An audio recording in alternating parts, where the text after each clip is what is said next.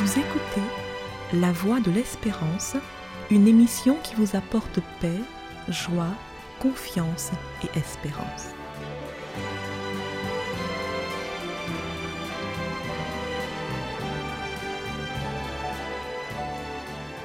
Bonjour la Guyane et bonjour à tous depuis la Guyane. Jusqu'où ça ira? Qui ne s'est jamais posé cette question? Un jour ou l'autre, nous nous sommes tous posé cette question face à une évolution quelconque. Plusieurs phénomènes inquiètent la société et donnent l'impression de ne jamais s'arrêter.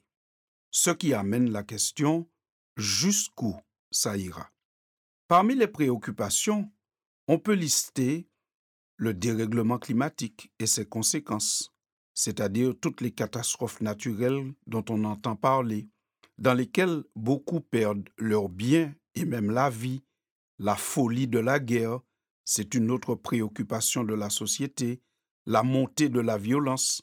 Moins d'un mois après la rentrée, il y a déjà beaucoup trop de signalements dans et autour des établissements scolaires concernant des faits de violence.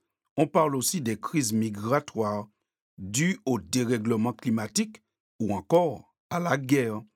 La remise en cause permanente des valeurs éthiques et morales de la société est aussi une cause d'inquiétude, une chose qu'on a l'impression qui ne s'arrête pas.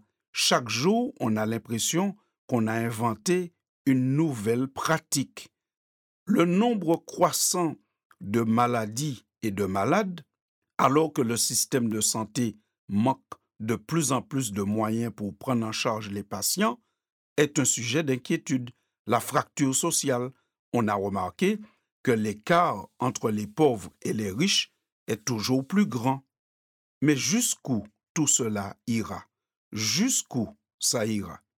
Toutes ces choses qui nous inquiètent sont liées le plus souvent à l'action de l'homme. La guerre est une action de l'homme. La fracture sociale est une action de l'homme.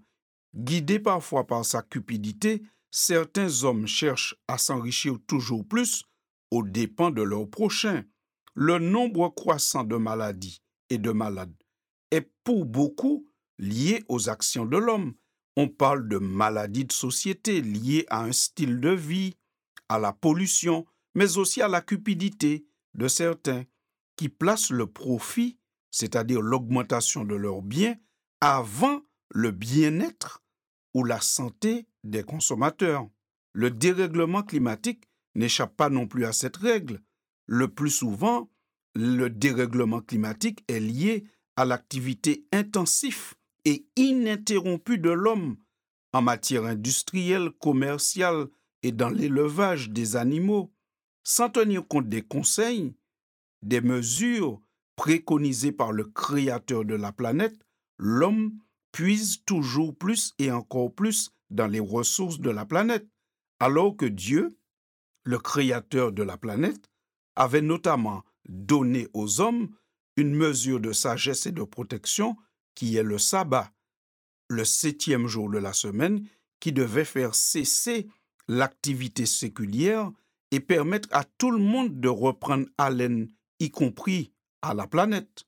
Jusqu'où ça ira? Il y a-t-il une chance pour qu'un jour, ceux qui sont à l'origine du mal-être de la société s'arrêtent? Jusqu'où ça ira? Il y a-t-il une chance pour qu'un jour, ceux qui poussent ces phénomènes qui inquiètent la société s'arrêtent et disent Eh bien voilà, nous avons compris que cette manière de vivre nous conduit à la catastrophe et nous décidons d'arrêter et de changer. Ce sera difficile, vraiment difficile, sans une intervention extérieure. Car ceux qui poussent dans le sens qui angoisse la planète n'ont pas l'air de vouloir s'arrêter. Au contraire, on a l'impression qu'ils s'enfoncent toujours plus dans leur désir d'aller dans un sens même qui génère des problèmes, mais qui aussi génère des profits pour eux. Ce sera difficile qu'ils s'arrêtent sans une intervention extérieure. En effet, c'est ce que la Bible nous dit, notamment dans le livre des Proverbes. au chapitre 13 et au verset 19, la Bible dit Un désir accompli est doux à l'âme, mais s'éloigner du mal fait horreur à l'insensé. Encore le prophète Ésaïe fait le même constat quand il dit Si l'on fait grâce aux méchants, il n'apprend pas la justice. Il se livre au mal dans le pays de la droiture, il n'a point égard à la majesté de Dieu. Fin de citation. On comprend par ces deux textes bibliques que ceux que la Bible qualifie de méchants, ceux qui sont à l'origine de bien des maux de la société, on aurait dit qu'ils ne sont pas décidés à s'arrêter.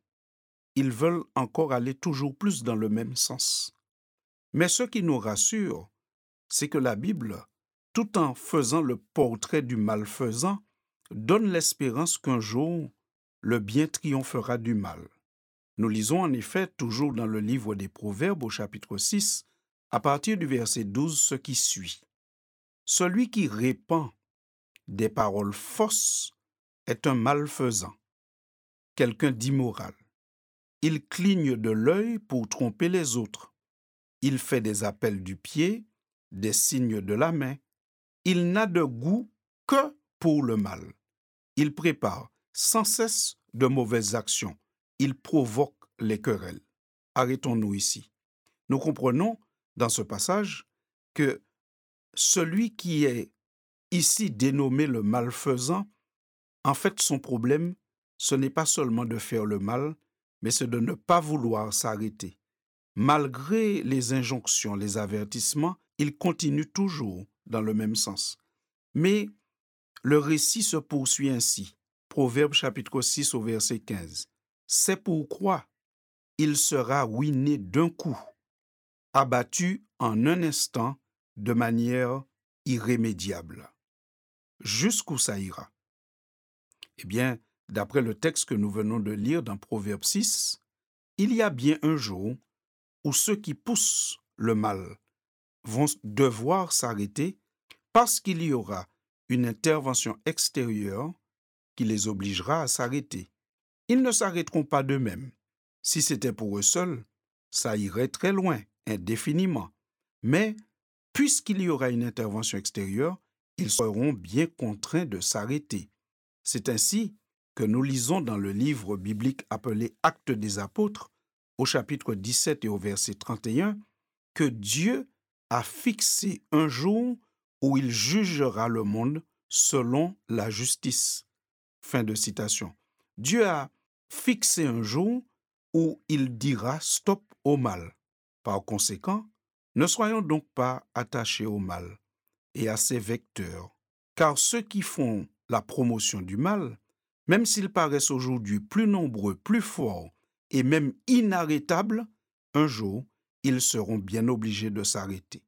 Tout comme la fable de la tortue et du lièvre, le lièvre paraissait imbattable, mais pourtant la tortue est arrivée avant le lièvre.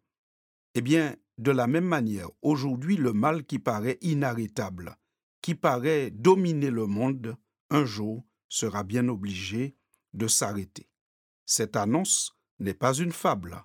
Le triomphe du bien sur le mal n'est pas une fable, mais une prophétie, c'est-à-dire une annonce sûre et certaine, car elle émane de Dieu, celui qui connaît la fin d'une chose avant son commencement. Ceci nous invite, chacun de nous, à ne pas être des agents du mal, puisque le mal disparaîtra un jour. Et quand bien même nous n'aurions pas cette foi dans la prophétie qui annonce la fin du mal, mais si chacun de nous se détache aujourd'hui du mal, ce sera déjà un bienfait pour la société. Alors, je vous souhaite à tous, chers auditeurs, une bonne semaine, vous remercie de votre écoute et vous dit un jour, cela finira. Un jour, le mal ne sera plus. À bientôt pour une prochaine chronique. C'était La Voix de l'Espérance, une émission préparée par l'Église adventiste du septième jour. Si vous désirez avoir une copie de la causerie d'aujourd'hui, demandez-la. Elle vous sera donnée gracieusement.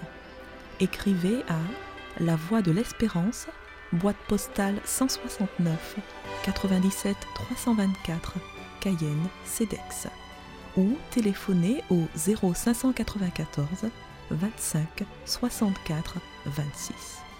Merci chers auditeurs et à bientôt.